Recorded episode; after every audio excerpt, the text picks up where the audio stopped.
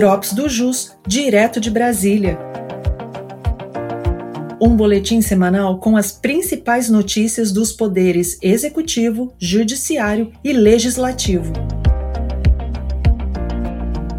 Olá, eu sou Vitor Hugo, advogado da Unidade de Brasília, e neste episódio vou compartilhar com vocês as principais informações da última semana.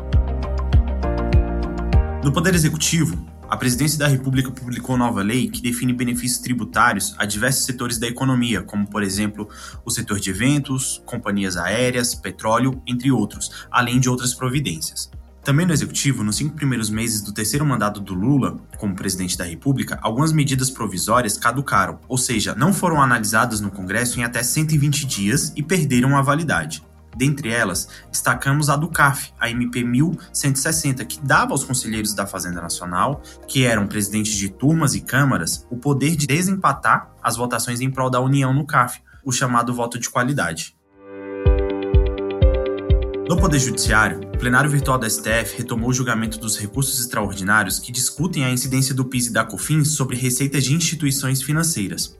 O relator, o ministro Ricardo Lewandowski, afirmou em assentado anterior que apenas as receitas brutas oriundas da venda de produtos e prestações de serviços é que podem ser incluídas na base de cálculo da exação em comento, até a edição da emenda constitucional número 20, a qual incluiu a possibilidade de incidência sobre a receita sem qualquer discriminação.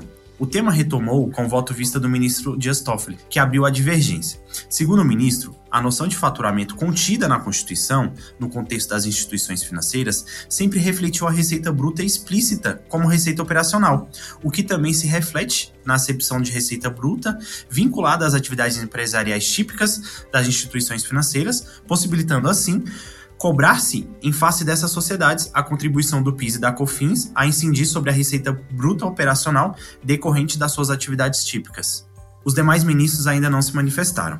Nesse caso, o relator ministro Ricardo Lewandowski também propôs tese segundo a qual o conceito de faturamento como base de cálculo para a cobrança do PIS e da COFINS em face das instituições financeiras é a receita proveniente da atividade bancária, financeira e de crédito proveniente da venda de produtos, de serviços ou produtos e serviços até o advento da emenda constitucional número 20. Por outro lado, o ministro Dias Toffoli propôs tese segundo a qual as receitas brutas operacionais decorrentes da atividade empresarial típica das instituições financeiras integram a base de cálculo do PIS e da COFINS, cobrado em face daquelas ante a Lei 9.718, mesmo em sua redação original, ressalvadas as exclusões e deduções legais prescritas.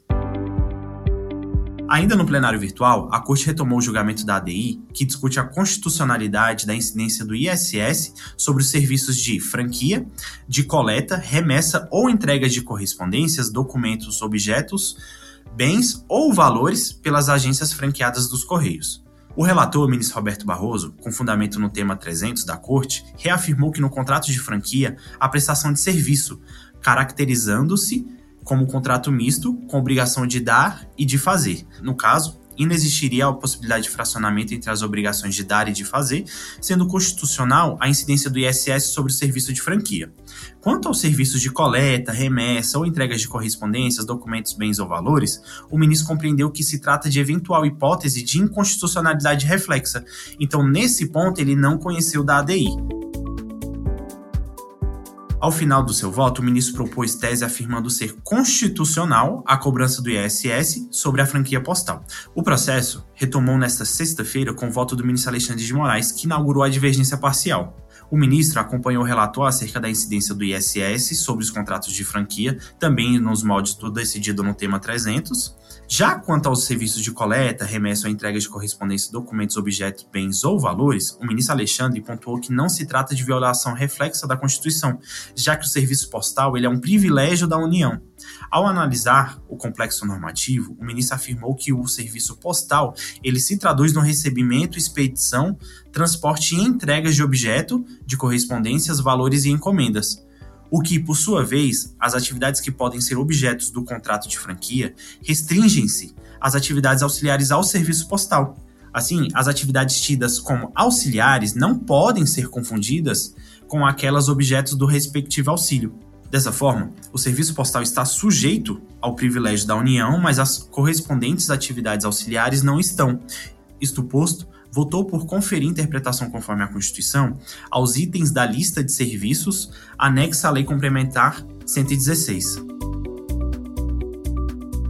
Assim, o ministro Alexandre de Moraes entende que, em relação às agências franqueadas do Correios, somente incide o ISS sobre os serviços de coleta, remessa ou entrega de correspondências, documentos, objetos, bens ou valores que não sejam considerados serviços postais. Os demais ministros ainda não se manifestaram.